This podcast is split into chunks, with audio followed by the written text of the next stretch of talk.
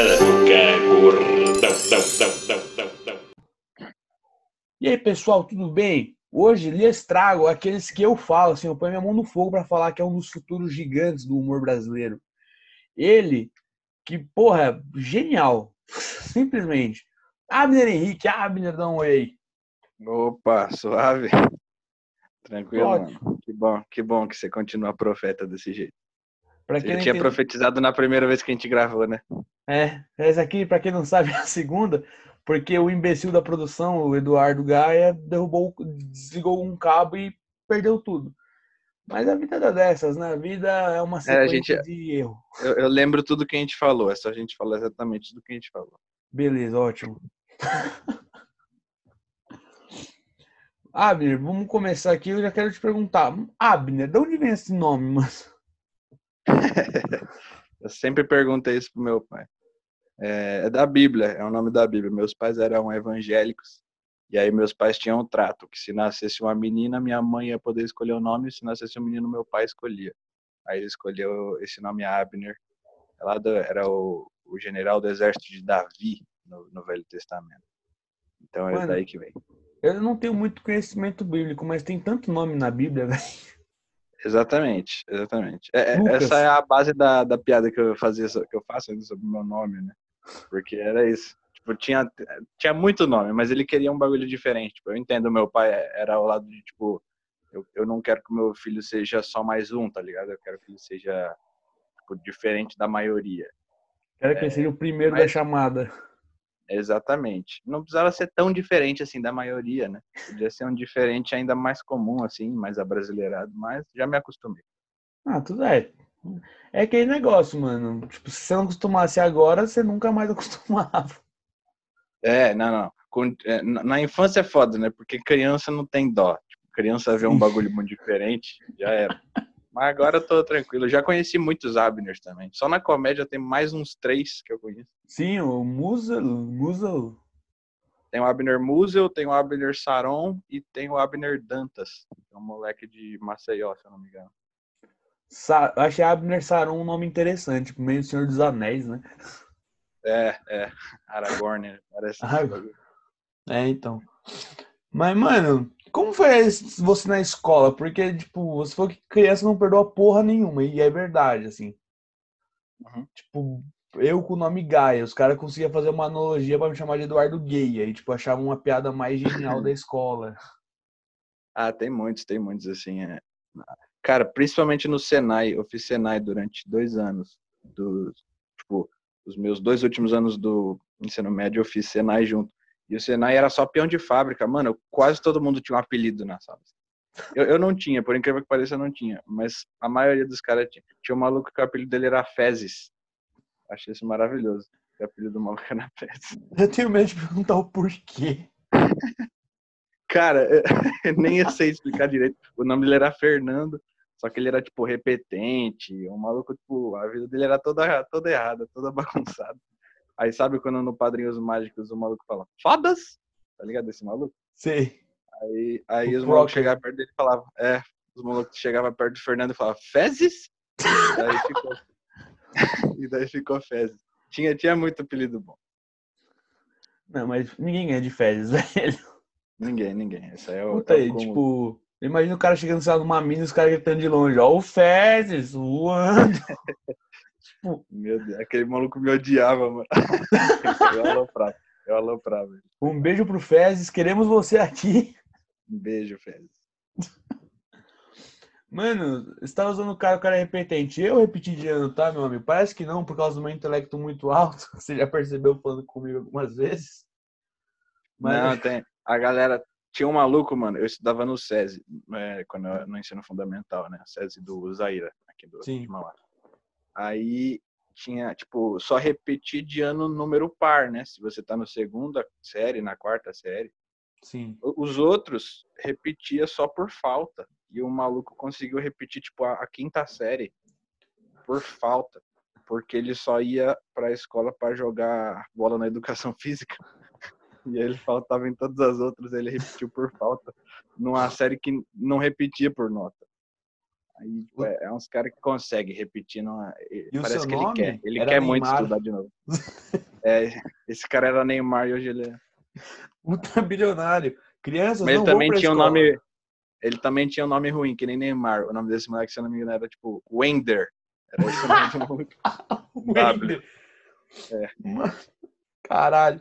Mano, eu lembro que quando eu repeti, eu repeti a primeira vez, aí tipo, meio que a minha família perdoou. Falou, não, eu tava com dificuldade e tal. Aí na segunda vez ele falou, não, é um imbecil esse moleque. Esse moleque não tem jeito, vamos pra escola Realmente. pública. É, mas é que a escola, tipo, mano, é um modelo congelado. Se você não se adapta àquele modelo, você. Não significa que aquela pessoa é burra, mas significa que ela não se adaptou àquele modelo dos caras. Não, no, no meu caso, a segunda vez foi, foi, foi, foi, foi burrice Foi porque mesmo. você é burro, mano. É, Aí foi um negócio explicar, meio então. tipo, mano, eu acho que eu não fui em nenhuma primeira aula do ano, tá ligado?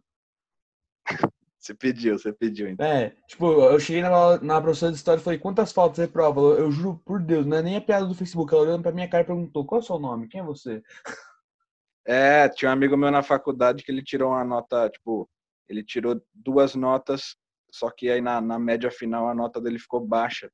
Sim. Só que ele passava de ano ainda, tipo, passou com cinco, assim. Aí a gente falou, mano, você não vai reclamar com o professor? Ele falou, mano, eu só apareci no dia da prova. Se eu aparecer, professor, e a minha nota? Ele falou, quem é você, meu querido? então. Nossa, mano, eu nem falo de faculdade, eu faço publicidade. Você fez história, né, Abner? De história, cara. Mano, coragem, velho. Comediante e for... Você é formado já? Sim, acabei ano passado.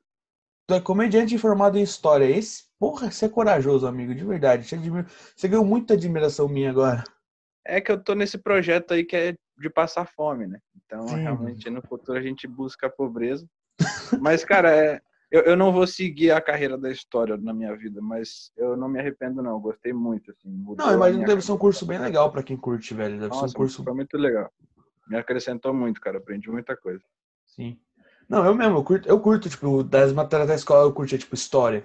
Mas que, mano, eu, eu nunca o dia que eu falei, pô, mãe, eu tô afim de fazer filosofia na faculdade. Eu juro por Deus que eu olhei pra minha cara e falei, você não vai fazer. Ela, tipo, falou bem assim, você não vai fazer.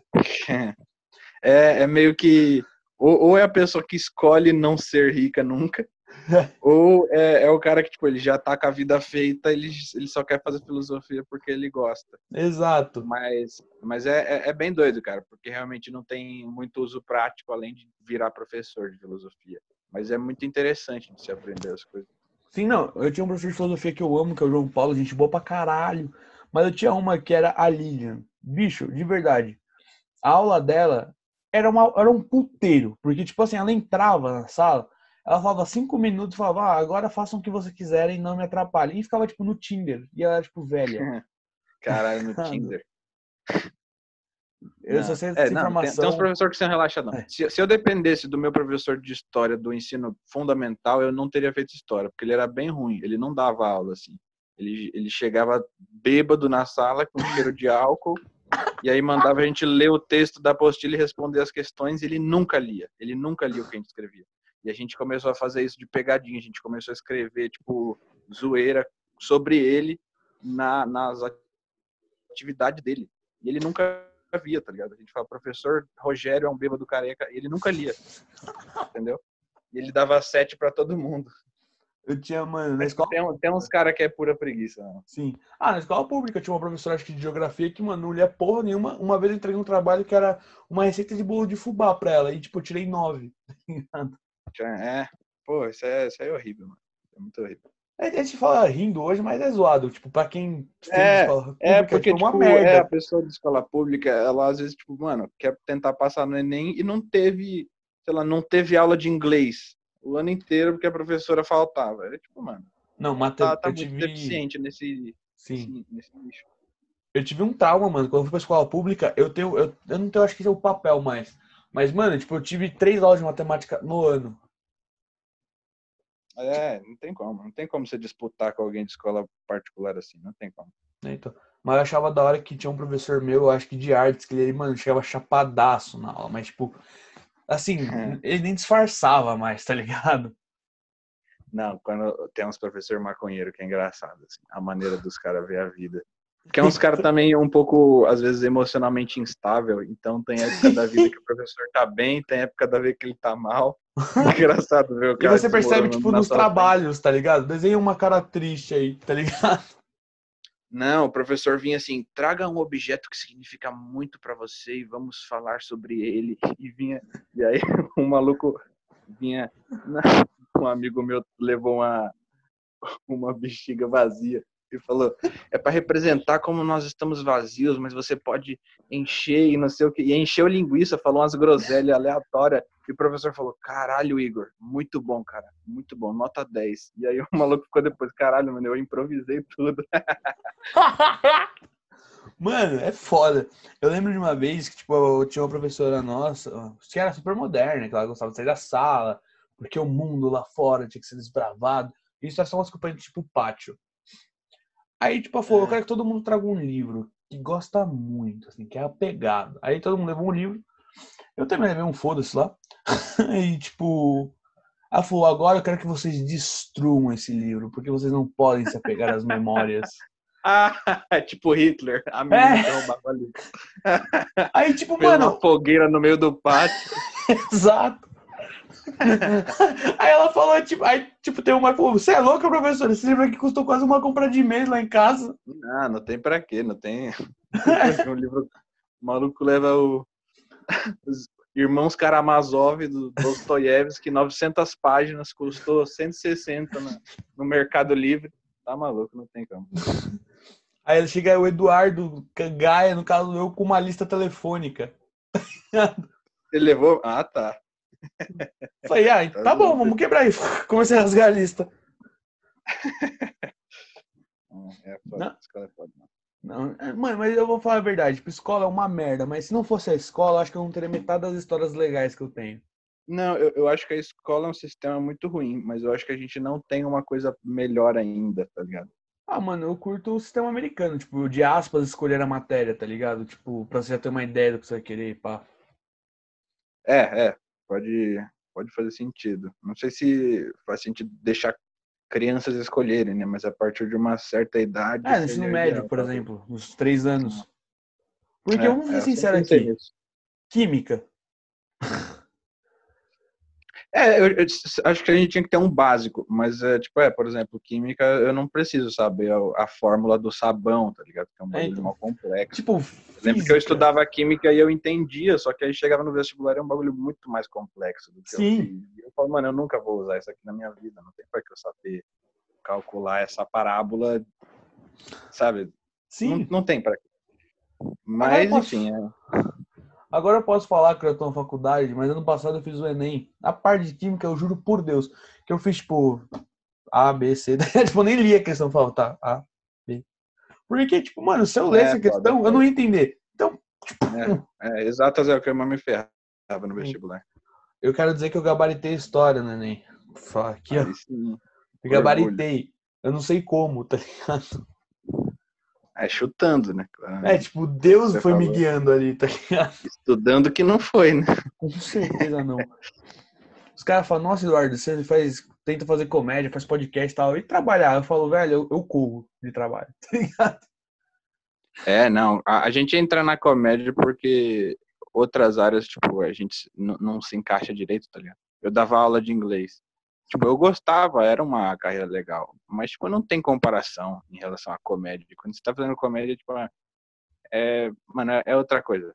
Sim. Tanto por ser arte, né? E aí eu posso meio que é, criar, usar o meu lado criativo Sim. quanto também pelo estilo de vida. É muito mais interessante você estar tipo conversando com pessoas hum, é, que você se identifica e tendo diálogos instigantes e refletindo sobre as coisas e assistindo pessoas que você admira. Então, tipo, é um estilo de vida que todos os outros ficam sendo, enfim, não é tão legal quanto, não chega nem Sim. na, não chega nem aos pés. assim. É legal que você possa se expressar, não tanto, mas.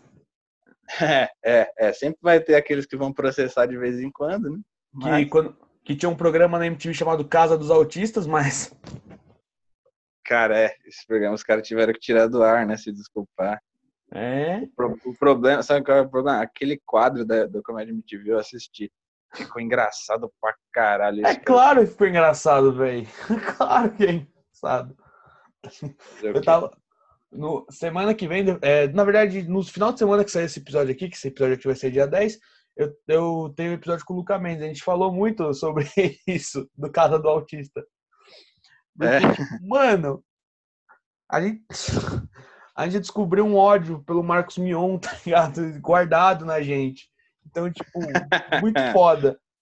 Você não acha um pouco irônico que o cara que ficou famoso arremessando anões na MTV agora é o defensor das minorias? Você não acha um pouco irônico? Amigo, você sabe como ele ficou. O cara ficou famoso fazendo, tipo, react da Fazenda. Da Fazenda. É, olha, o que eu posso dizer sobre isso aqui eu não tenho comentários, porque eu não estou a fim de dar mais dinheiro para advogado. Justo. Mas como eu ainda não dei dinheiro pra ninguém, É, você pode falar à vontade. mas. Mano, você é louco. A TV brasileira já foi muito boa, bicho. Muito boa. Mano, o Comédia MTV, pra mim, era o melhor programa de comédia que já teve. Ele e o CQC eram os que eu mais gostava, assim. Comédia MTV, pra mim, é o mais perto do que a gente teve do SNL, Sim. Night Live. Saturday Tipo, Night era muito Live. bom. E era um elenco muito bom, mano. Já parou pra Sim. pensar no elenco da Comédia MTV? Eram uns caras muito foda, tá ligado? Era a Dineta Taverneck, Dani Calabresa, Paulinho Serra, Fábio Rabin, sabe? É, O Queiroga, o Gui Santana. O famoso eram uns Dream Team. muito foda, tá ligado? Nossa, era muito bom. era muito- O lado bom de ser gay. Na verdade, eu não sei. Cara, tem muitas, muitas músicas. Muitas músicas que eu Muitas. fico revendo anos depois. É, tipo, era muito bom. Muito- É uma pena que hoje em dia não tem mais, tá ligado? É, os Com- caras foram pra Globo aí tem bem menos criatividade, é, liberdade criativa, né? Aí você Então. limita muito. É, Quando e a Tata Globo- Werneck foi pra novela, eu fiquei bem triste, cara. Eu falei, caralho, mano, vocês estão usando o talento da Tata Werneck em novela. Eu vou é tipo defender contratar. aqui que a novela que ela fez é muito legal, tá? Ah, eu ela- não vi, eu não vi, mas, mas me parecia uma grande, um grande desperdício de potencial colocar ela em novela. É, eu, eu tinha até, antes de eu começar esse stand-up, eu até tinha escrito uma piada sobre isso. É, porque eu gostava muito dela, eu achava ela tipo a pessoa mais engraçada do Brasil, em certo momento, assim, quando ela tava no. Caralho! É, tipo, quando ela tava no Comédia MTV, o, o timing que ela tinha, que ela tinha era muito único, tá? não, não dava pra. Sim. E um monte de gente copiava ela. É, um monte de gente tentava copiar ela. É, mas é, eu fiquei bem triste sobre isso. Você falou que ela é uma das mais Brasil, eu fiquei tipo, caralho, velho. Você falou isso na terra de João Kleber, tá ligado? é mesmo, né? A gente tinha falado sobre João Kleber. Não, não é que a gente falou sobre o João Kleber, a gente endeusou, a gente pôs ele em um patamar nível divino. tá ligado? Não, a gente, eu não endeusei, não. Você que endeusou. Só Ah, achei velho. engraçado pra caralho. Ah, velho. Não, quando você falou do vampiro, amigo, eu perdi minhas laterais. É, a gente tava falando sobre isso, né? Que no começo, no começo do programa do João Kleber, Teste de Fidelidade, os roteiristas dele ainda se preocupavam em deixar o caso verossímil, tipo, parecia Sim. meio acreditável. Tipo, sei lá, o cara traiu a mulher com a irmã, e aí você fala, mano, pode acontecer, tá ligado? Existe Sim. esses casos assim, e aí você até se coloca no lugar, fala como eu agiria se acontecesse isso comigo. Mas no final do programa, tipo, quando ele voltou, todo mundo já sabia que era combinado, então ele, acho que os roteiristas tocaram foda-se e falaram, mano, vamos só tentar deixar o mais ridículo que a gente conseguir, porque Sim. pelo menos ganhar audiência. E aí começou, tipo, eu queria contar pra você que eu sou um vampiro. E aí o, o Eu do sou careca, careca. gosta. Você sabe que eu sou careca. E aí eu até contei que um amigo meu da escola foi pago pra ir pra lá. Ganhou 50 conto pra ir lá encenar uma história de bosta. Então, mas era, era um programa muito engraçado de se ver. Porque, porque você sabe que é mentira, mas você fica vendo as pessoas atuando. E tem as pessoas que nem é boa atriz, nem é bom ator. assim. Então. Não, ninguém lá é ator, velho. Ninguém lá é ator. É. Os caras vai tipo, sei lá, mano. No, não, pega o público do esquenta, depois do esquenta e vai falar, vamos pra aqui já pro teste de família. Já pega aqui, ó. E tem, e tem uns bagulho que não faz nem sentido. Tinha uma menina que, tipo, eu espero você dormir pra fazer não sei o quê. Tipo, uns bagulho muito, mano. Eu, eu corto as unhas do seu pé de noite. Tipo, não, não, não tem, não é nem pra revelar, não é um, nem uma grande revelação. Tá? Eu vi um muito legal que ela fala, que ela fala, não, eu saí à noite tal, com minhas amigas. e um ET me engravidou. É, tem esses bagulho. Tipo, é- era, era engraçado como, como os caras tentavam construir a narrativa de que aquilo era sério. Por isso que é a graça do programa. tá A música tensa de fundo, tá ligado? É, o sensacionalismo do João Kleber ficou conhecido, né? O para, para, para, para. Parou, parou, parou, É. parou! Pera, pera, pera! Nossa, é, virou um estereótipo, é muito, era muito engraçado. Eu gosto também de um que também era John Kleber, mas era outro. Que era tipo, mano, os caras eram pedreiro, eletricista, e tipo numa casa de umas gostosas, tá ligado? Ah, isso eu acho que eu não conheço. Puta, mano, você não sabe o que você tá perdendo, porque, tipo, vai. Hoje a gente tá aqui com, a, com o Vilmar e com a Ofélia. E hoje a gente. Você acha que o Vilmar é. Como que fala? É fiel? É, não, ele é, ele é. Aí, tipo, mano, uns caras pedreirão, tá? Tipo, barrigudão, pá, mano. Provavelmente tomou pinga 8 horas da manhã pro trampo. Aí, tipo, o cara vai lá trocar um cano na casa de uma puta mulher gostosa, assim, pá, pá. Aí as mulheres começam a dar em cima do cara. E o cara, Ah, em um tá, tá. momento, É, suspeita. É, esse que é o teste de fidelidade, né? Esse é Isso. literalmente o teste. E daí os caras traíam diretão, né? Aí tinha o Oliver, que aí traía com as minas, né? Sim. Tipo, Ah. mano, é, o que eu acho engraçado é porque, tipo, velho, é, eu não sei se é muito se amar, muito autoconfiança, porque, velho, vamos combinar, tá ligado? Aham. Não, eu, eu acho que tem, tem essa parada de tipo. é, eu- era tudo combinado, eles assumiram que era tudo combinado, mas tinha muito um bagulho de, de show mesmo de televisão, de, de mostrar a pessoa indignada de estar sendo traída e aquela cara dela de. "Ah, Meu Deus! Então, O tipo, mano, aquilo. trai. Eu, eu, eu não assistia, mas eu, eu entendo que era muito interessante, tá ligado? Eu entendo. Não, o, eu, criança, assistindo aquilo, tipo, com a minha avó no domingo, tá ligado? Achava aquilo, tipo, nossa, ele tá traindo a mulher. É, é o limite, é o limite da, da dignidade humana. na sua É. Limite da dignidade humana. É, mas esses programas trabalham com isso. A gente tá falando também do caso de família, né? É isso, é a dignidade até onde desce, tá ligado? Tipo, É. filmar um barraco entre duas mulheres faveladas porque uma tirou as roupas do varal da outra. Tipo, é, é o limite da dignidade humana. Tipo, Não tem motivo nenhum pra você estar brigando desse jeito e eles elas estão brigando em rede nacional. O que eu acho da foi a Cristina Rocha botando lenha na fogueira. O que eu acho engraçado foi você falando, tipo, não, quando tá muito de boa, chega o cara assim, o diretor louco na orelha dela, tipo, vai, vai, joga lenha, joga lenha, É, é, é, se, o- se o programa estiver tranquilo, o cara tá no ponto dela, falando, mano, xinga alguém, fala que o maluco é gordo, sabe? Mano, tem que ter uma faísca pra causar uma treta, tá ligado? É, eu até mencionei naquela vez que eu falei que, tipo, mano, o cara que é, trocava mulher pelo Corinthians, tá ligado? Que, tipo, os caras falaram, mano, chama um cara muito maloqueiro, muito maloqueiro. Aí chega o cara, é isso aí, vai Corinthians, não sei o que. Aí, falou, aí a gente fala, a Regina pergunta, mas e aí? A mulher ou o Corinthians? Ele falou, pergunta idiota, hein, Cristina? Ah, Coringão, tá ligado? Tipo, Caralho. E aquele maluco que foi dançar o funkão que virou ah, o meme, Meme. do Sweet Dreams lá, sim. que ele fazia uma abertura a zero e ficava rebolando fazendo abertura a zero, tipo, o maior passo difícil de fazer, mano. É, O então, maluco elasticão. Era engraçado. pulando. Eu não consigo pular nem normal, em pé, tá ligado? É, então. Não, é, foi uma, é uma fábrica de artista aquela porra, bicho. É muito bom.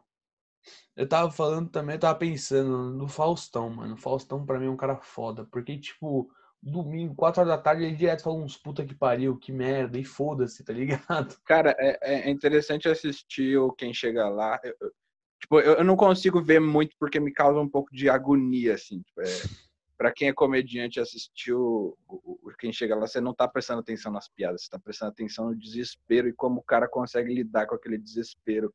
E com o Faustão interrompendo muito, com Sim. aquela plateia esquisita, com aquelas dançarinas atrás reagindo a tudo que você fala. Então, tipo, cara, assistir um comediante indo no Faustão, é, em TV aberta em geral é, é bem Sim. esquisito de ver, mas no Faustão é, é tipo, mano, eu, eu até eu assisti o da Babu, você viu a Babu Carreira? No Mano, eu Chega da? Babu não, viu do Chicó. eu vi o eu vi por vídeo, né? Não assisti no dia, mas eu vi na internet depois. A Babu, enfim, ela ela tinha passado daquela fase, né? Ela Mas mano, ela sabia que ela tinha que usar tudo que ela tinha, tá ligado? Sim. Ela fez abertura a zero. Mano, ela terminou, tipo, jogando brigadeiro pras pessoas na plateia, tá ligado? Jogando, dando brigadeiro pro Faustão. E eu até fui mandar mensagem no Instagram pra ela depois, falei, mano, parabéns por conseguir lidar com aquela situação horrorosa. Porque é muito difícil, tá ligado?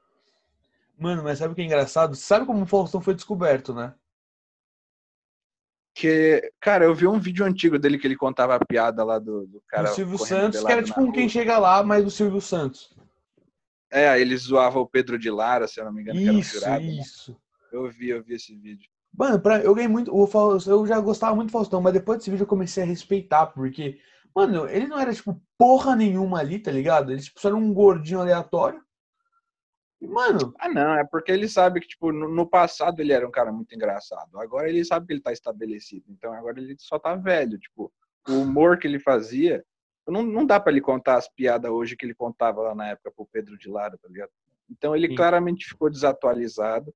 Mas o programa dele é muito bem estabelecido. Então ele sabe que ele não precisa se atualizar. O Letterman falava isso, o David Letterman. Ele falava, mano, eu tentava me renovar, ficar me renovando, ficar sempre com a roupagem nova, trazer novas perspectivas. Só que depois de, tipo, sei lá, duas décadas, você fica com preguiça e fala, mano, vou só fazer a mesma coisa e deixa o público se renovar, tá ligado? então. Vai sempre chegar mais gente que. Então, aí o cara tá com foda-se depois de um certo Eu acho que quem fala isso também é o Rafinha que ele fala que ele não vê a hora de ficar velho pra ele virar foda-se, tá ligado? Tipo, pra ele poder fazer qualquer, falar qualquer merda e falar, tipo, mano, foda-se, tipo, se o cara me processar, eu tô velho, eu vou morrer a qualquer momento, então esse processo vai cair na mão de outra pessoa. É legal quando, quando o comediante fica velho e ganha uma confiança, é muito bom de ver e, e- e tem uma maturidade, né? Sim. O Rafinha Bastos era o meu favorito, assim, da primeira geração. Era o cara que eu mais gostava de assistir. Porque eu, Eu acho que também. ele era o cara que era mais desafiador, assim, sabe? Sim. Tipo, ele, ele raramente é, partia para autodepreciação, que não tem problema nenhum, mas, tipo, não é o tipo de humor que eu mais gostava de ver, assim. Sim. Quando o fato dele se colocar contra algumas coisas que a plateia gostava, tipo, ele chegar falando, odeio pagode, e ele fazia piada sobre isso, era, enfim, tinha que ser engraçado o suficiente para fazer todo mundo rir. Então, Sim. gostava muito dele, cara. Eu, gostava, eu gosto do Rafinha porque ele acha ele secão, tá ligado? Ele, tipo, eu acho ele secão, eu gosto desse negócio meio, sabe, meio pau, ser pau no cu. É, então, é uma persona que é muito difícil sustentar, porque você tem que ser muito bom para você poder ser cuzão, tá ligado? Mas Sim. ele, ele era, ele era. Então, Você falou de Então cuzão, lembrei, né? De você, quando você falou do Murilo, que você jogou uma piada, passou uma piada pra ele que você tava com medo de... Ah, foi, não, mano? é, é porque a gente tava falando do Murilo Moraes, né? É. Você- tava Aliás, marquei que- com ele pra ele aparecer aqui. Ah, boa, boa. Você você é fã dele, né? Pra caralho. Por incrível. Não, o Murilo é meu amigo. É porque, tipo, o Murilo, ele tem um jeito mais, mais ácido e tal, né? Sim. E aí, enfim, gravando o especial dele, é, quem não assistiu, tá, tá muito bom, alegria tem limite. Assista, bem não viu, tipo, é, existe um certo medo em você contar uma piada muito pesada e a plateia não gostar e você perder a plateia. Então ele não Sim. podia correr esse risco na gravação do próprio especial. Então ele, na primeira sessão, ele fez uma piada lá sobre helicóptero e aí as pessoas deram risada. Aí já tava gravado. Aí na segunda sessão eu falei, mano, a galera tá curtindo muito o humor negro, tá ligado? A galera tá indo na... Você contou uma piada pesada, a galera tá comprando. Então, tipo, tenta fazer uma piada com o Boechat na segunda sessão. E aí ele fez e ficou bom e ele colocou no especial. E a gravação Mas foi é bem isso. próximo da morte do Boechat, se eu não me engano. Cara, fazia alguns meses, eu acho. Ah, é, sim, eu acho Mas que eu ainda- mas- É, mas era um assunto que ainda, tipo, ainda hoje é um assunto delicado, né? Que dá pra usar piada. Eu já, eu já usei no- na Noite do Humor Negro e funciona, funciona. Sim. Mano, é que assim, é, pesado é, eu não sei tanto. tá? Depois que o Lopes fez piada com a Nardone, velho, pra mim, foda-se. Você acha isso mais pesado de tudo? Fazer piada de Nardone? Acho que não, acho que tem mais pesado, mas, tipo, sei lá, que o Nardone o pessoal fica tipo, nossa, era uma criança, morreu, tá ligado? Tipo, É, mas já teve muitas, eu acho. Já teve muitas piadas sobre isso. Né, já E, saturou um tipo, pouco. quem não gosta não vai gostar de nenhuma. Sim, Mas quem gosta, tipo, é porque o caso Nardoni, eu acho que ele ganha destaque porque é um caso muito fácil de se distinguir o bem do mal, tá ligado? Você sabe onde, para quem você tem que torcer, você sabe quem que é o, o vilão. Então, Sempre quando a padrasto. comédia é, então quando a comédia pega e inverte os valores, tá ligado? Sim. E coloca tipo, você escreve uma piada em uma perspectiva do tipo, ah, mano, será que a Isabela não era irritante pra caralho também? Tá? Você fazer uma piada com essa perspectiva de inverter o bom e o mal, é, se for bem escrito e bem estruturada, pode ser uma excelente piada, tá ligado? Sim. E, é- e é por isso que é- o humor negro é legal. É, ele inverter alguns valores, ele, tipo, falar, ah, tá todo mundo indo por esse lado aqui, é socialmente aceito que eu pense isso sobre esse assunto, então eu vou falar o contrário. E não porque eu penso o contrário, mas porque nesse caso, nesse contexto, o contrário é engraçado, Sim. porque ele tá indo no na, na contracultura, né? Tá indo na contramão. Exato. E é, enfim, é isso que o Rafinha Bastos fazia muito. Ele, Sim. ele era muito um cara de quebrar a regra e, e tirar sarro da regra. Então, é isso. É isso que a, a maioria das pessoas não entende. E você não precisa gostar. É, é importante entender que é um estilo, é um gênero é, específico, que existe, existe público uma teoria específico. por trás. É, existe uma maneira certa de fazer, não é tipo, só chegar lá e ofender, entende? Exato. É, não é todo mundo que faz é, que faz bem. Tem muita gente que tenta fazer, mas não faz bem. Na maioria das vezes porque está fazendo antes da hora. Tem muito open mic que quer chegar no microfone. A gente até tirava sarro disso que tem uns open mic que tipo, não tem escrúpulos. Sim. Chegam achando que só falar uma coisa horrível é, é humor negro. Então, eu tava estuprando um bebê recém-nascido. e aí, mano, não, não é por aí, tá ligado? É, então. E o foda é que, tipo, o cara ainda fica indignado nos grupos falando, mano, fiz um humor negro e a plateia não gostou. Esse pessoal mimimi é foda. Eu fico tipo, mano, mas o que você falou? Você tá não foi ligado? engraçado, mano. É, não significa que é engraçado só porque é pesado. É, Tem então. que ser os dois. O próprio Léo Lins falava disso, que os caras iam abrir o show dele, falavam umas coisas horríveis e chocava a plateia. Aí os caras chegavam todo orgulhoso depois. Você viu, mano? A galera ficou chocada com aquela. Aí o Léo Lins falava, claro, mano, foi uma bosta essa piada. Então, tem que tomar cuidado também. Sim. Eu, eu acho que é isso que você tava falando, mano. Pra fazer o humor negro, tipo, acho que legal. Fora que o cara tem que ter mão pra isso, tem que ter, tipo, já um público estabelecido, tipo, um pessoal que tá indo te ver, tá ligado? É, e Porque- também no começo da sua carreira você não pode é, se limitar a fazer só isso, entende? Sim, Você tem que ter uma, uma certa, um certo repertório. Você tem que saber fazer o básico, arroz com feijão, para depois você fazer as suas feijoada e, e lasanha de picanha. Caralho, lasanha de picanha eu achei uma ideia. Porra, você é foda, mano. É, eu não ia falar isso não, mas eu lembro que é isso que eu falei na outra vez que a gente gravou, então eu quis copiar. Ah, tá. Ah, mas da última vez que a gente gravou, você cantou também. Eu tô esperando até agora a sua, sua linda voz no meu ouvidinho. Não, agora já, agora já passou totalmente a vibe. A magia do momento. Mas, mano, um cara que eu acho que faz humor negro muito bem também é o Léo Ferreira, velho. O Léo Ferreira eu acho foda. Porque ele fala uns negócios. Ele, ele, ele faz ele, ele faz humor negro, mas eu acho que não é o principal dele. E até é um bagulho que as pessoas confundem. Ele sempre corrige as pessoas. Porque, tipo, ele faz algumas piadas sobre assuntos tabu, tá ligado? Ele faz Sim. piadas sobre aborto, sobre racismo, sobre é, porte de armas. Sim. E aí ele tá, tipo, para tratar desses assuntos, de vez em quando ele se utiliza de humor negro. Mas ele não está fazendo humor negro por excelência, porque é mais um humor de posicionamento, tá ligado? Sim. Ele chega e se coloca a favor do aborto. E isso é uma posição polêmica na sociedade. E aí ele vai explicar o porquê. E aí ele usa uma outra piada pesada, mas no fim, tipo, ele tem um objetivo que não é de fazer humor negro, diferente de outros comediantes, como por exemplo, o, o- acho que um, um cara que faz humor negro muito bem no Brasil é o Pedro Lemos, Sim. muito legal, tipo, a perspectiva dele, porque ele não precisa falar de um assunto pesado para fazer humor negro, tá ligado? Qualquer Sim. assunto que ele fala acaba se tornando humor negro porque é a personalidade dele, ele não tá forçando, ele tá sendo espontâneo. Se Sim. ele for falar sobre a avó dele, vai ter piada de humor negro, entende? Sim. É que, é o que, mano, é que o, eu falo que o Léo faz bem, porque, como a gente falou, é um humor de posicionamento. Porém, tipo, ele deixa um pouco ácido na piada, isso que eu acho da hora. Tipo, tem um do Sim, Jokes, do chá de bebê de, de canibal. Ah, falei, É, essa, eu ach- essa eu achei genial. que a gente chama de água de placenta, canibal chama de chá de bebê, alguma coisa assim. É uma Esqueci assim. piada, esqueci. Não, não, estraguei a piada do Léo, coitado. Mas ele tinha uma muito boa, vou contar outra que é muito boa, que ele falava que... É, puta, deixa eu lembrar a ordem da piada. É, era alguma coisa sobre um, um canibal no Teleton. E ele falava, garçom, tá faltando um pedaço. Era algum bagulho assim. Tipo, era uma piada excelente, mano. Era excelente, era muito Ah, mano, mas eu acho que tem que. Eu acho que é aquele negócio, velho. O, legal do humor é que nem um cardápio. Se eu quero ver humor negro, eu vejo. Se eu não quero, eu vou, olho outra opção, tá ligado? É, deveria, assim, deveria ser assim com tudo, né? Sim. Eu não gosto de Gustavo Lima, mas eu não vou no vídeo dele comentar, falar, para de cantar essas músicas. Seu filho da Mano. puta. É, deixa os caras, mano.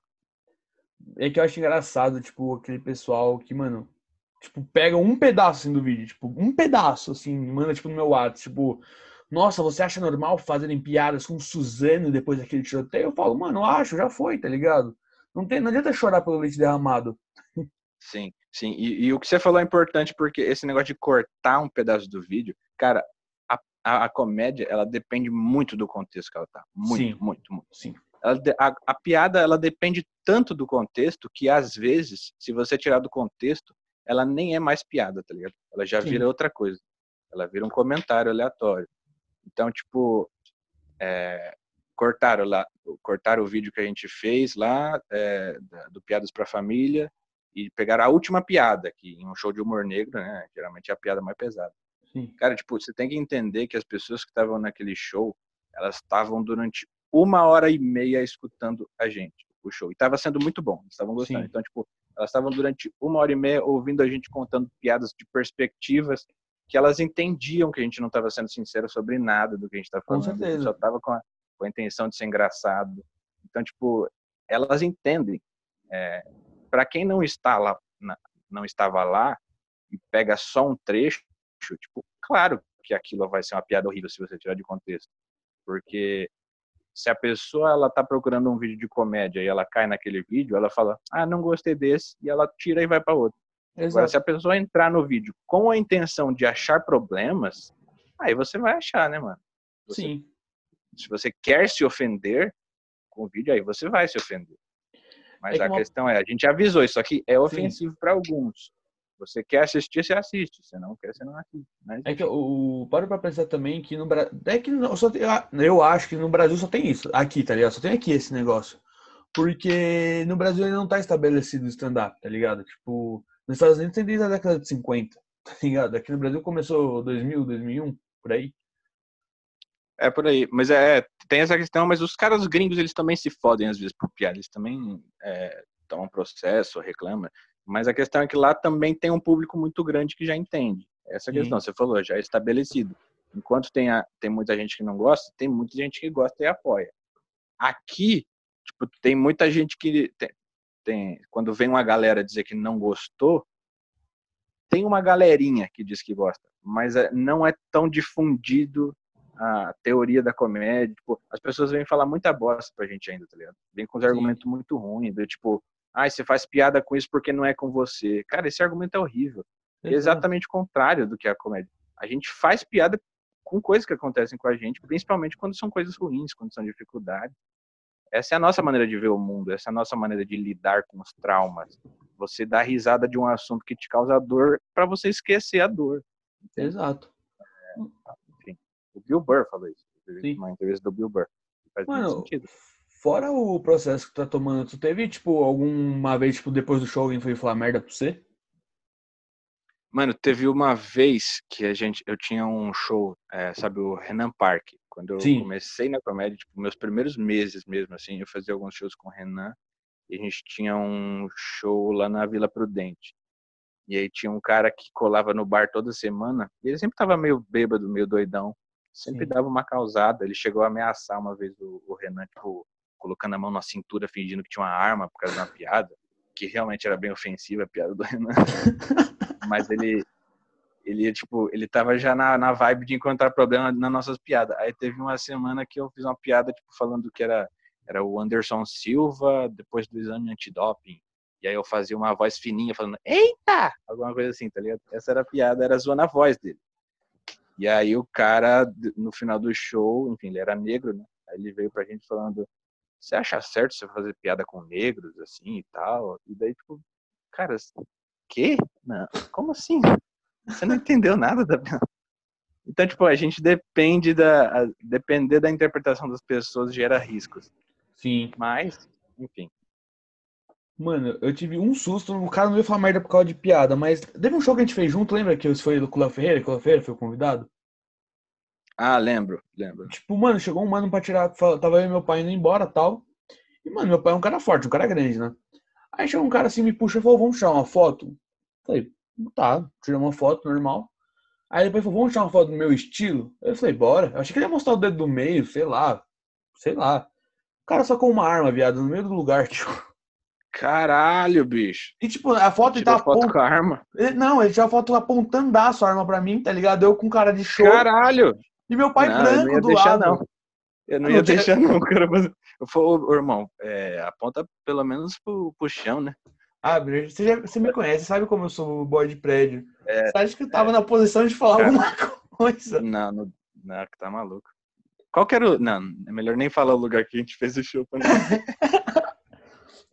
Me. Era uma quebrada.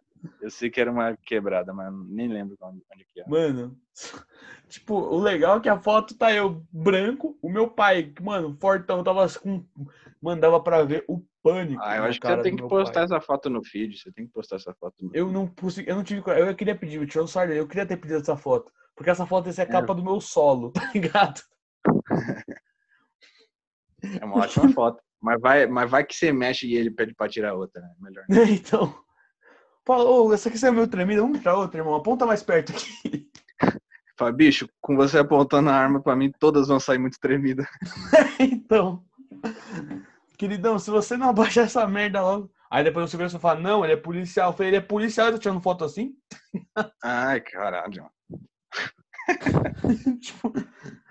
E o foda é que, eu, é que naquele dia meu pai até puxou um assunto que eu não, não consegui nem conversar. Porque, pô, é, Du, mas se tivesse feito uma pega que esse cara não gostasse? Eu falava, eu ia tomar um tiro. Não, tá maluco. O cara não pode. Mano, é, é que os caras na quebrada sabem, mano. O policial anda armado porque ele deve conhecer o lugar que ele mora, tá ligado? Mas não precisava tirar foto com a arma. É, velho, aponta pra qualquer lugar, vai apontar pra mim. Tá maluco. Mano, Acho que ele é gosta sério. de fazer isso pra ver os outros tremer na base. Ele gosta de ver os outros com medo de ver uma arma. E, mano, ele me escolheu porque eu acho que ele me falou, ah, o Playboy, vamos usar o Playboy. É, aí é o mais Nutella. Vamos no É, Nutella. é, uma, é, o, qual é o fraco do bando. Mano, eu lembro até hoje. Tipo, hoje em dia é engraçado pra caralho, mas na hora eu quase, eu acho que quase mijei na calça, bicho. Né? Pudera, né? É que aquele negócio, qualquer movimento errado ali eu tomava um tiro. Aí falou, vou tirar uma foto com a rapaziada lá agora. Eu não sabia o que eu fazia, tá ligado? Tô- Porque eu só tinha mandado uma, uma mensagem pra coordenadora. Eu falei, mano, tem um mano armado, tirando foto armado com, com o pessoal, vai dar uma olhada. Você tava fazendo bastante show nessa época? Tava. Não, ainda. Ó, eu. É que esse ano foi, foi bem mais fraco pro da Facu. Mas ano passado eu cheguei a 120 shows, mano. Boa, Isso. boa. Tipo, é que também me enfiava em todo Tem que aproveitar, né? tem que, tem que aproveitar que a gente mora em São Paulo, que tem bastante show. Tipo, a galera Sim. que não é de São Paulo não tem a- essas oportunidades que a gente tem, tá ligado? Com a gente tem certeza. que aproveitar ao máximo. Mano, mas eu tava. Eu tava. Eu tô na pilha de, tipo, quando voltar ao normal as coisas, óbvio. Sei lá, mano, arrumar um pessoal e vamos viajar, vamos, vamos fazer uns open, tipo, fora do estado, tá ligado? Eu É, é da hora, os caras é. faziam isso às vezes. É, os caras pegavam, tipo, é, rachava a gasolina e ia pro Curitiba Comedy de carro. E aí fazia, tipo, três malucos fazia show lá, tá ligado? Os malucos fazem isso às vezes. É, é da hora, é da hora. É um, é um rolê que, enfim, te dá experiência. E a gente sempre Sim. faz isso, tipo, no comecinho a gente gasta pra fazer show. Esse que é o doido. Não só a gente então. não ganha, como a gente gasta. A gente Eu gasta. gastei, eu gastei, eu gastei 60 conto pra, pra ir pra, pro interior lá pra Araras, fazer tipo 8 minutos, tá ligado? É, então. Não, eu também gastei 50 Valeu a pra pena ir pra caralho. Campinas, Valeu tá a pena ligado? pra caralho. Sim, É, então, porque na época, na época eu não fazia show. Eu fazia show, mano, em bar em São Paulo para tipo cinco pessoas toda semana. E aí foi, mano, primeira, se eu não me engano, não sei se foi a primeira, mas era uma oportunidade de eu fazer show num teatro lotado e ganhar o ganhar o vídeo, tá ligado? Queria me dar o Sim. vídeo. Pô, ganhar o vídeo é o maior lucro que a gente pode ter quando o show é bom. É, e a gente ainda jantou num restaurante bonzão, então tipo, foi uns 60 conto que valeu a pena, tá ligado? Sim. Pô, é eu da voltei lá, fui outra vez depois de novo. Pô, é da hora pra caralho. Tipo, mano, é, eu, já, eu já fiz um show, tipo esse aí que se falou do cara armado. É, eu era amigo do cara que tava arrumando esse show pra gente, né? O Guido. Aí, mano, teve Uhum. uma reunião com os caras antes, tá ligado? Do que queria promover o show e tal. E, mano, a gente foi lá no shopping Eldorado, os caras pagou um almoço e tal. Eu fiquei, caralho, então é isso que é ser artista, tá ligado? Ah, Tipo, tava me sentindo na crista da onda ali, mano. Cara, não, é, qua- quando a gente é open mic, qualquer mordomia você até estranha. Tipo, eu lembro quando eu fui assistir o solo do Léo aqui no Teatro de Mauá, aí eu entrei no camarim cheio de comida, aí eu até filmei e falei, caralho, isso é um camarim que open não conhece. Aí, Mano, tá, assim, teve- o simples fato de ter chocolate lá já era tipo, caralho, mano. Sim, não, e teve um show também, um dos que eu fiz assim, grande, que eu fui fazer no Grajaú, que foi com o Igor Guimarães. No convidado era o Igor. E, mano, o camarim tinha cerveja, tinha esfirra, tinha pizza. tinha- Eu tava tipo, caralho! É disso pra mais, tá ligado? É, porque as estruturas dos shows que a gente faz é, é, é muito parque. É precária. tem muito comediante que. É, é- é até uma posição meio, meio. Eu não sei muito bem qual que é o certo, qual que é o errado. Mas eu sei como eu me posiciono. Tem muito comediante que tá, tá no começo da carreira e aí ele já quer tipo, começar a produzir noite, fazer os bagulhos dele. E por um lado eu, eu admiro essa, essa, enfim, essa iniciativa de, é, de, de não, não depender dos outros, construir seus próprios bagulhos. Mas por outro lado também tem a parada de tipo, mano, mas se tá, você vai ser capaz de fazer um bagulho bem feito? Ou você Sim. só tá querendo fazer isso pra não Aparecer. ter que correr atrás de show? E, e você tem um lugar fixo ali, sabe? E daí fica uma noite ruim, mano. É, então ninguém vai. É, então. E, e também o cara às vezes estaciona e fica só fazendo a noite dele e para de correr atrás de outros shows. Tipo, não, mano, você tem que Então. rodar o circuito, entende? Não, mas é que, mano, eu não sei você, mas eu- quando eu peguei um show de Open que, mano, era foda. Tipo, lugar ruim, música ao vivo na mesma hora do show, tá ligado? Ah, sim, gente, já peguei também. Tipo, são, mano, é umas ideias que no comecinho, no comecinho, no- quando eu tava nos meus primeiros meses, eu aceitava qualquer show, mesmo sabendo que ia ser muito ruim. assim. Tinha alguns shows que eu falava, mano, isso é claramente uma furada. Tinha um show que a gente foi fazer para as pessoas na calçada, tá ligado? Tipo, o bar tinha uma, uma varandinha e a gente ficava na varandinha do bar falando para as pessoas na calçada. Só que, mano, as pessoas estão na calçada, ninguém é obrigado a te escutar. Então tinha Exato. certos momentos que não tinha ninguém olhando para você e você falando no palco. Mas, tipo, eu aceitava mesmo sabendo que ia ser ruim porque eu queria aprender, tá ligado? Eu queria passar Sim. pela experiência de fazer um show ruim e para aprender o que não fazer também, tá ligado? Aprender o que fazer e aprender o que não fazer. É, e saber a importância das coisas, saber a importância de, tipo, ter uma luz apagada no- na, na plateia, não fazer um ambiente muito claro. Saber a importância de ter um palco, saber a importância de ter um microfone, saber a importância de, tipo, a plateia estar perto de você e não distante E sabendo que vai a ter um importância stand-up. de estar. é, a a galera tá ciente. É, não, não ficar colocando, tipo, é, música junto com stand-up, porque a maioria das pessoas iam pra ver a música e aí cagava Sim. pra gente. Então, tipo, você aprende várias coisas com show ruim, tá ligado? Então, quando você tá no começo, qualquer show é melhor do que não ter show. Até o pior show da Exato. sua vida é melhor do que não fazer nenhum, porque você vai aprender coisas que vão ser valiosas depois, tá ligado? Concordo. E, tipo, mano, mas acho engraçado uma vez, eu contei essa história já, no, acho que no episódio com o, o Sartori. Que, mano, eu tava fazendo um show tal, e eu, você viu, eu sou gordo e barbudo. Aí eu tava no show, aí o cara do nada da plateia perguntou: E quando você vai começar a cantar César Menotti? Ah, Ah, não mas ele falou isso muito. pra te zoar, né? Não, não, não entendi muito. Aí eu falei, não, eu, aí eu brinquei e tal, eu falei, não, isso aqui. E no final ele realmente achou que era um cover do César Menotti. Ele não tava Ah, ele zoando. tava sério achando que ia ter música. É, tipo, do nada quando É. acabou o show, ele falou, "Ô, mas você nem cantou e tal. Tipo, meio chateado, tá ligado? Você nem cantou. Eu falei, Ele ia gostar do. Ele ia gostar muito do show do, do Kelvin. Que o Kelvin. o Kelvin começava o show dele cantando I Believe I Can Fly, era maravilhoso. sim, mano. Bons tempos. Saudade de fazer uns shows aí, mano. Nossa, nem me. Mas você é louco. Eu tava parando pra pensar que, mano, como deve estar desesperador pra uns caras que já tava vivendo do bagulho, tá ligado? Deve tá, tipo, um bagulho já começou a ficar, tipo, preocupante. É, porque, os shows pararam, mas as contas não. Exatamente. E daí, tipo, os caras que sobrevivem só da comédia é foda mesmo. Os caras tá, tá tendo que, sei lá, mano, se vira, cada um tá fazendo um bagulho. Tipo, a, a minha sorte é que tem aparecido bastante trabalho de roteiro, aí eu tenho escrito bastante. Boa. Mas se não fosse isso, eu também teria que estar correndo atrás de, sei lá, da aula de inglês online. Vendendo só uma pro TikTok, tá ligado? Nossa, é, tem que fazer isso. Não, de verdade. Eu acho que todo episódio desse podcast eu xinguei o TikTok e esse não vai ser diferente. Porque, mano, de verdade, eu aceito qualquer Você coisa, menos fazer muito. TikTok. É, Então, é, eu, eu acho que o TikTok, eu, eu não gosto, eu, eu falei, tipo, eu tenho um espírito de velho, pra mim, quanto menos rede social, melhor. Pra mim existiria só o YouTube e, mais nada, mas, tipo, a intenção de uma rede social é fazer as pessoas interagirem, né? Então, tipo, eu acho que o TikTok faz isso muito bem, tá ligado? Ele faz pessoas que não são comediantes, não são produtores de conteúdo, produzirem vídeos e coisas engraçadas. Isso eu acho, eu, eu acho maneiro, tipo, tem uns amigos meus que nunca foram engraçados, mano. O maluco, mano, trabalha de telemarketing, tá ligado? Ele não é um cara engraçado. Mas aí ele tá produzindo uns vídeos pro TikTok, aí faz os porras de desafio lá. E aí, mano, é divertido. Tipo, os caras conseguem se distrair. Sim. É É que, que, eu, eu lá, não gosto muito. É, eu, eu- gosto muito mais de usar meu tempo, tipo, sei lá, assistindo uma série, assistindo um filme. Eu gosto mais.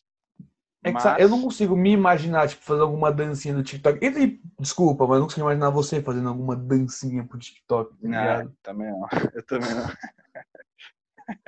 Mas tudo tem um preço, né? Putz, concordo. Eu falei isso também. Tipo, pagando bem, mano, você é louco. Eu, eu tatuo o TikTok Ah, eu peito. coloco, coloco. Bicho, me pagando certinho, eu coloco um papel higiênico na cintura, ele dá umas três cambalhotas no ar, se quiser.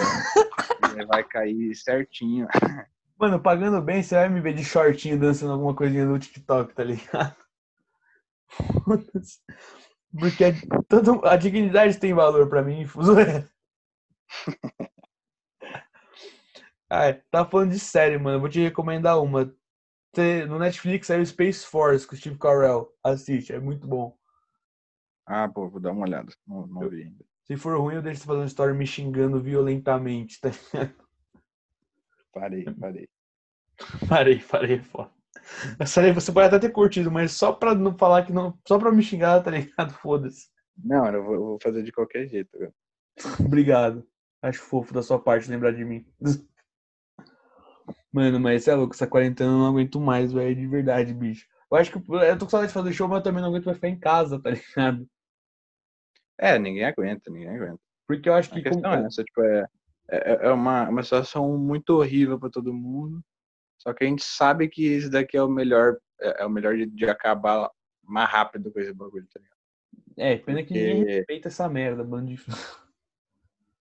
É, é foda. Aqui em Mauá, principalmente. Em Mauá as notícias chegam depois, né?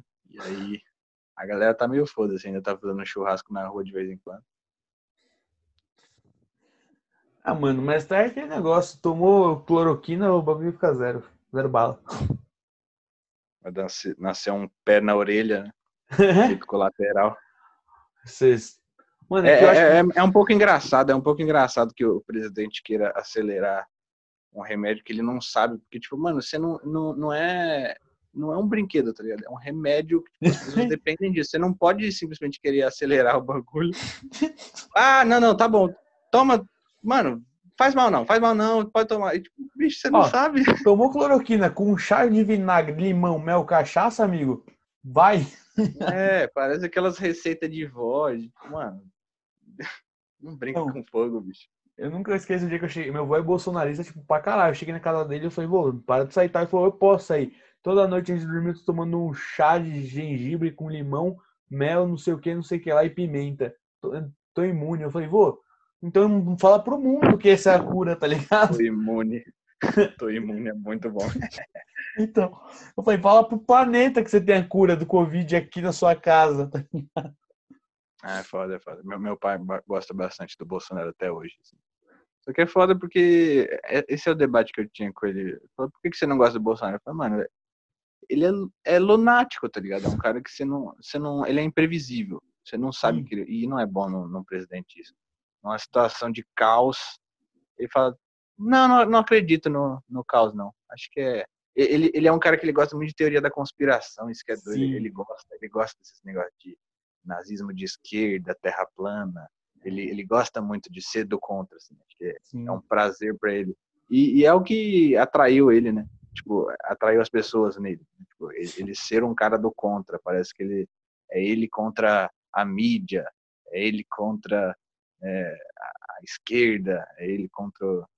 Então é sempre ele contra, contra todo o resto. Na verdade, mano, você só tá sendo meio burro, né? Você viu ele falando aí- que não, a imprensa mundial é de esquerda, tá ligado? Eu imagino o pessoal, tipo, É, no New então. York Times, eles falando, tipo, velho. Eu tava, eu tava vendo um trecho do podcast do Bill Burr. Eu sempre cito ele. O Luca fica me zoando que eu sempre cito ele. É, mas é que eu ouço bastante coisa dele. E eu tava vendo o, podcast que ele falava do Trump. E ele falava que a galera que apoiava o Trump falava assim: Eu gosto do Trump porque ele tá pouco se fudendo, ele não tá nem aí. E aí o Bill Burr falou: Mano, às vezes isso não é bom, não, cara. Ele tinha que estar se fudendo. Tá, um pouco estar aí, né? importando um, um pouco. Não é uma característica boa tá pouco se fudendo pra você. pra certas coisas. Tipo, ah, pra opinião dos outros, ok, mas quando se trata de uma pandemia mundial e tal. É, Tá talvez não da opinião de todos os médicos do mundo. Talvez exato, não seja bom discordar da opinião dele. Com certeza. Não, mas tá fudido. A gente tá muito fudido. É por- mano, é que assim, eu quero que acabe logo, mas eu vendo a, a- o, como o Maurício Meirelles bem fala, o síndico do Brasil, eu falo que fudeu. Ah, não tem como. Espero que a gente saia vivo dessa. Ah, mano, mas pelo menos vai passar a quarentena e a gente não fez live contando piada sozinho no quarto, tá ligado? Eu fiz com uma, uma com o Lucas, porque eu não conseguiria contar piada sozinho no meu quarto. Não, aí ok, você fez com alguém. Pra ele, pelo menos, é. Porque não dá, não dá pra, tipo, as pessoas querem que a gente faça live contando piada. Tipo, mano, a gente precisa da reação da plateia, porque é na reação da plateia que você entende. Um dia que, tipo, ah, eles riram mais aqui, vou fazer mais tag nessa piada. Eles Sim, não riram dessa, vou mudar de assunto. Então você tipo tem um termômetro em tempo real do que está funcionando, do que não está funcionando. E aí você é, monta o seu show, às vezes você muda de ideia, fala uma coisa que você não ia falar. Então tipo a plateia que vai tipo, te ajudando a construir o show, entende? Quando sim. você não tem reação nenhuma, é só você jogando premissa na parede. Tipo, não é, não é interessante. Esse é o lado bom de ser esquizofrênico, tá Foda. ligado? É, você já fala com um monte de gente junto. Né? É, tá ligado? Porque, tipo, mano, eu vejo assim, eu vi, eu não lembro quem fez, isso, mesmo que se eu lembrasse, eu não ia citar o nome, porque eu achei que ficou zoado, mas, tipo, fez uma live contando piada, tipo, em live, tipo, sozinho em casa, É. ele pegava o caderno, lia. É, mas é, é aquela coisa que a gente Nossa. falou, tipo, eu também não acho, não acho legal, tipo, eu acho que fica zoado. Mas é aquilo que a gente falou, tipo, os caras, mano, às vezes só tinha show pra se manter, e aí agora com pandemia o cara não tem outra fonte de renda. Então Sim. ele, mano, é, é uma atitude de desespero, tá ligado? Sim, É a última opção que eu tenho. Então, enfim. é, Eu acho que fica zoado, não é engraçado, mas mas é o que tem. é o que os caras conseguem. Oh, mas isso que eu, eu acho que às vezes é por isso que eu acho que eu entendo que, tipo, meus pais falam, tipo, você não pode se prender só nisso, tá ligado? Tipo, tem um diploma. Ok, que eu, Ah, acho que não vai ter mais uma pandemia, tá? É, cara, uma pandemia é uma coisa muito imprevisível, né? Não, não, não vou seguir a comédia não na minha vida, porque vai que tem uma pandemia. Exato. Mas, tipo, mas é, é um bagulho que, infelizmente, a gente, você tem que ter um plano B, você tem que ter uma carta na manga. Tipo, quando, quando eu entrei, eu tava entrando na comédia, eu conversava bastante com os caras tipo, que estavam há mais tempo, porque eu aprendia muito. E aí o Léo me ensinou isso, tipo, que como comediante você sempre tem que, tipo, guardar dinheiro para alguns meses à frente, tá ligado? Pelo Sim. menos uns dois, três meses para frente você tem que guardar dinheiro, porque você nunca sabe como vai ser. Às vezes você tá com muito show, aí no mês seguinte você tá com um show, tá ligado? Marcado. Claro, você vai fazer outros de canja, mas que você vai receber Então, tipo, você tem que sempre estar preparado. Você tem, sempre tem que ter um planejamento financeiro nessa carreira. Sim. E aquele negócio. É o que você falou, mano. Nos meses que você tá fazendo show pra caralho, é os meses que você tem que guardar mais dinheiro possível. É, é. Você sempre tem que ir guardando. Sempre tem que ir guardando. Ah, é. Eu queria tanto ter um programa na TV já, tá ligado? Você queria ter um programa na TV? Mano, eu gostaria de ter um, tipo, mas não. Tipo o que eu faço aqui no Cala a Boca Gordão. Eu acho que era, pô, legal na TV. Por que que você falou isso do nada? Puta, porque. eu imagino porque assim, se eu tivesse um programa na TV, provavelmente teria um contrato. E nesse contrato eu ia receber todo mês, tá ligado? Independente. Entendi, entendi. Aí Você não ia depender de cachê de show. Exato. Tipo, eu ia continuar fazendo os shows, óbvio, porque eu gosto. Mas pelo menos eu não ia ter que me preocupar, tipo, nossa, esse mês aí fiz pouco show. É, é, mas, mas é, de fato é raro ter. ter é raro, assim, eu eu acho que são, são poucos os comediantes que, tipo, ganham dinheiro com stand-up e só, tá ligado? Ficam só Sim. no stand-up. O cara geralmente faz stand-up e. Ou ele faz stand-up e produz noite de stand-up, ou ele faz stand-up e escreve roteiro, ou ele faz stand-up e edita vídeo. É, enfim, os caras mais famosos fazem stand-up e tá na TV. Sim. É, enfim. É, n- é, eu acho que são. Não são muitos os que, tipo, realmente são bem sucedidos no stand-up e fazem só stand-up, tá ligado? Sim. É, o que eu acho muito admirável quando você encontra, acho que, por exemplo, o Afonso, é um cara que ele tá só no stand-up. Ele, ele era roteirista antes, mas ele hoje tá só no stand-up. Eu acho isso muito muito legal, porque tipo, te dá uma liberdade, tá ligado? De poder criar. Você não tem chefe, mano. Você pode falar o que você quiser e isso tipo, é verdade. você que vai medindo. Então é, isso é muito da hora. Isso é muito da hora. Não, sim. E mas você tá falando que você tava recebendo muita coisa de roteiro, né, mano? Você pode falar sobre o que é os roteiros? Tipo, não, confidencial.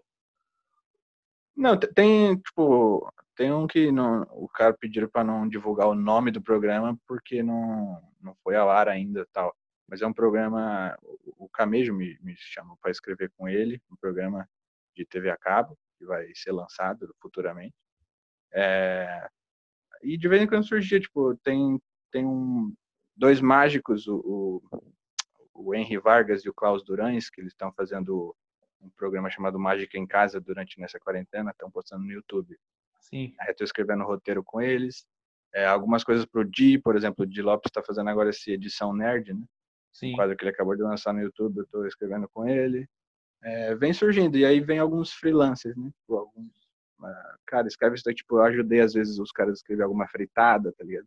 O cara Sim. ia participar de uma fritada e ele pedia ajuda com, a, com o roteiro para escrever piadas de ofensa, porque nem todo comediante tem essa capacidade, né? De, tipo, você escreve piada, mas o humor de ofensa é um nicho mais Ser específico. um pau no cu é esse dom você dizer. Nossa, isso aí eu manjo. Eu manjo muito. É. Então, tipo, sempre vão surgindo essas coisas, tá ligado? E aí ajuda bastante, porque você se desenvolve na escrita, é, você aprende outros jeitos de escrever, porque você não está escrevendo só para você, então você tem que se adaptar a outros estilos.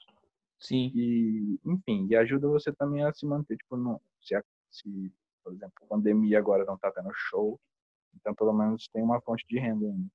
E você não fez curso, não fez nada? Você foi, tipo, começou no roteiro, tipo, ah, foi? Ou... Porque, mano, eu tenho É, que escrever. Tipo, o primeiro. é, é, na verdade, o cara, é, se liga essa história. Em final de 2017, é, foi Uhum. quando eu comecei na, na comédia, né? Eu comecei em setembro de 2017. E aí eu fiz alguns shows ruins, tipo, que não era mais noite de open mic, né? Eu ia pra, um- algum bar fazer show e eu me fudia. E aí eu pensei, mano, tipo, teve um show que eu fiz que foi tão ruim que eu falei, cara, eu não sirvo pra fazer no palco, não. Eu só sirvo, eu acho que eu sei escrever piada, mas eu não, não sirvo pra contar no palco, não. Tipo, me abalou muito, né? Eu tinha, tipo, sei lá, uns dois meses de comédia. Sim. E daí, tava tendo uma noite eh, chamada Big Bang Comedy. Era do, do Sartori, do Fábio Moreno e do Duncan, do Daniel Duncan. Aí eu fui lá e aí eu perguntei pro Duncan, porque eu sabia que ele era roteirista. Eu falei, mano, como eu faço pra ser roteirista? Ele falou, primeiro você tem que se, tipo, eh, estabilizar no stand-up, tá ligado? Na comédia stand-up no palco, porque vai surgir a partir disso. E foi exatamente isso que aconteceu, porque é, os caras que veem o seu show gostam da sua maneira de pensar, tipo, as suas perspectivas e te chamam. Primeiro foi o Rodrigo Marques, que tipo, ele tinha me chamado para escrever algumas coisas para ele.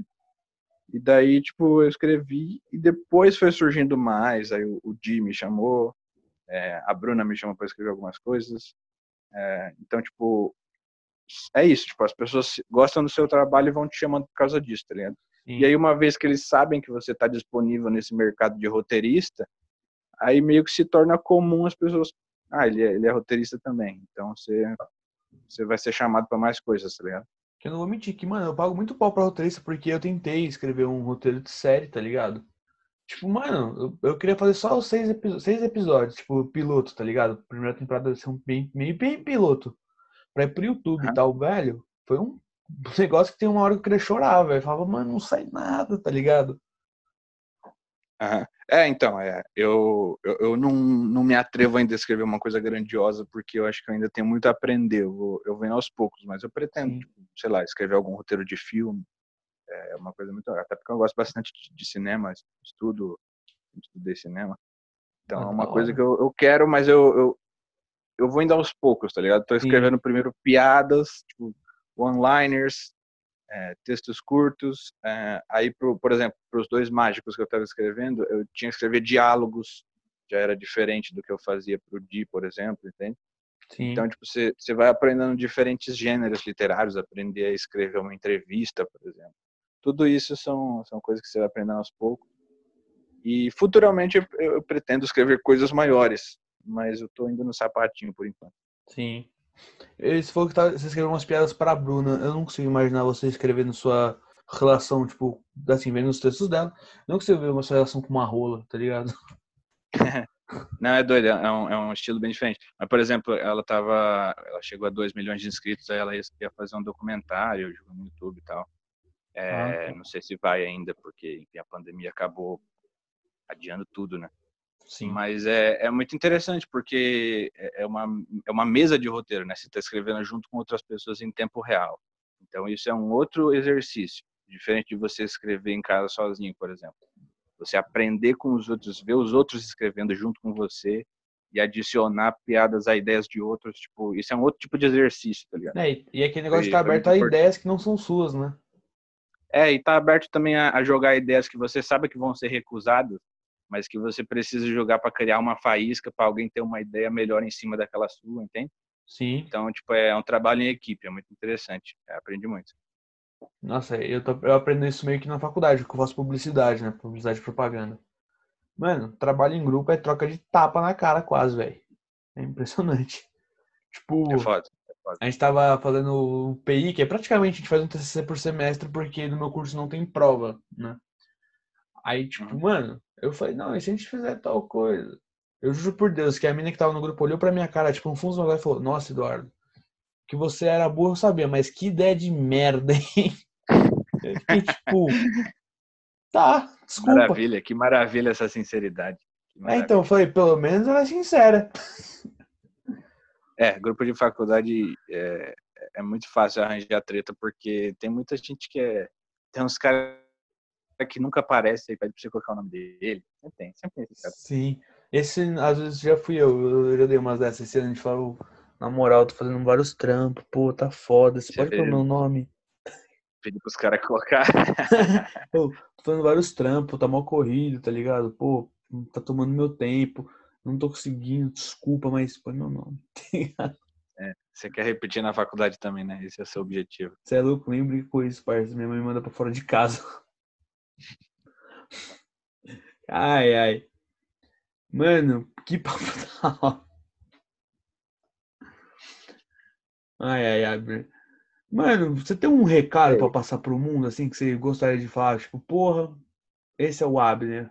Quando alguém olhar? Eu tenho. É, assistam meus vídeos. É, tudo que eu tenho para falar tá lá. Tudo não, né? Mas, mas muitas coisas. É, não tenho não, cara. Eu acho que, tipo, principalmente a galera da comédia vai ouvir, né? É. Ah, muito do Open Mics. Então, mano, é, agora não tá dando pra fazer show, mas se a comédia for o seu, a sua escolha realmente, e aí você vai descobrir com o tempo, né? Porque ou vai dar certo ou você vai desistir, uma dessas duas coisas. É, tal, e, e dar certo talvez seja relativo. Sim. Mas é, é, um estilo de vida muito bom, cara, que eu, eu, eu me encontrei, me realizei muito. Só que eu também entendo que é muito difícil, muito difícil você sobreviver disso, entende? Porque ainda mais quando tem muito comediante surgindo, e aí fica difícil você se destacar, porque qual que é o seu diferencial? Mas é importante você não ter pressa e principalmente você aprender com seus erros, tá ligado? Sim. É, a frequência é a coisa mais importante, né? De shows, você tem que fazer show com frequência, mas hum, é, talvez algo que seja fundamental que muitas pessoas acabam pecando é você tipo tem que ter uma capacidade de aprender com seus erros, tá ligado?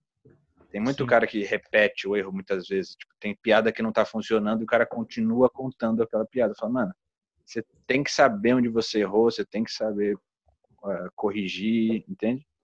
Sim. E, e é isso. Acho que a comédia traz muitos bons frutos depois. E se não trouxer também, você vai ter muita história legal para contar para um churrasco de família, velho.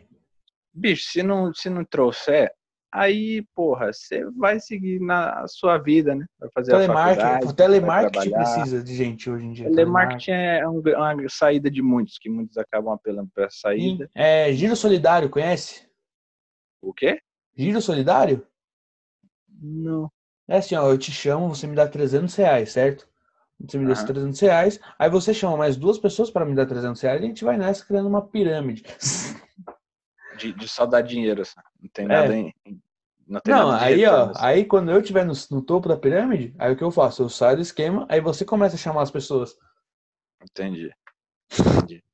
Ou você pode fazer aquela tática velha de tipo, você faz medicina primeiro, esse é o ponto difícil dessa tática, você tem que fazer medicina.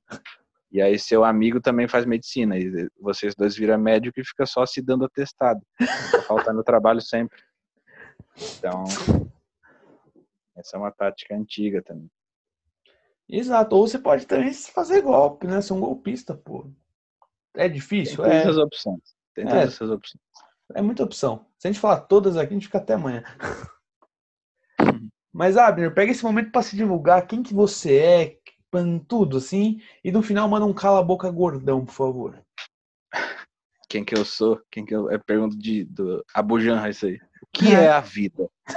Não, é o Abner Henrique no YouTube ou Abner Henrique no Instagram. É, agora eu não tô postando nada porque não tem show, infelizmente, né? Mas quando eu tiver, eu tava postando vídeo toda semana e tava sendo maneiro receber o feedback da galera. Chegou bastante gente por causa dos vídeos. É, bastante assim, né? Bastante para mim. Tem umas 17, 18 mil pessoas, umas 23 no YouTube. Porra, então, tá voando. Bastante gente. Pra mim, bastante gente. É, mas é isso, mano. E para finalizar, gordão, né?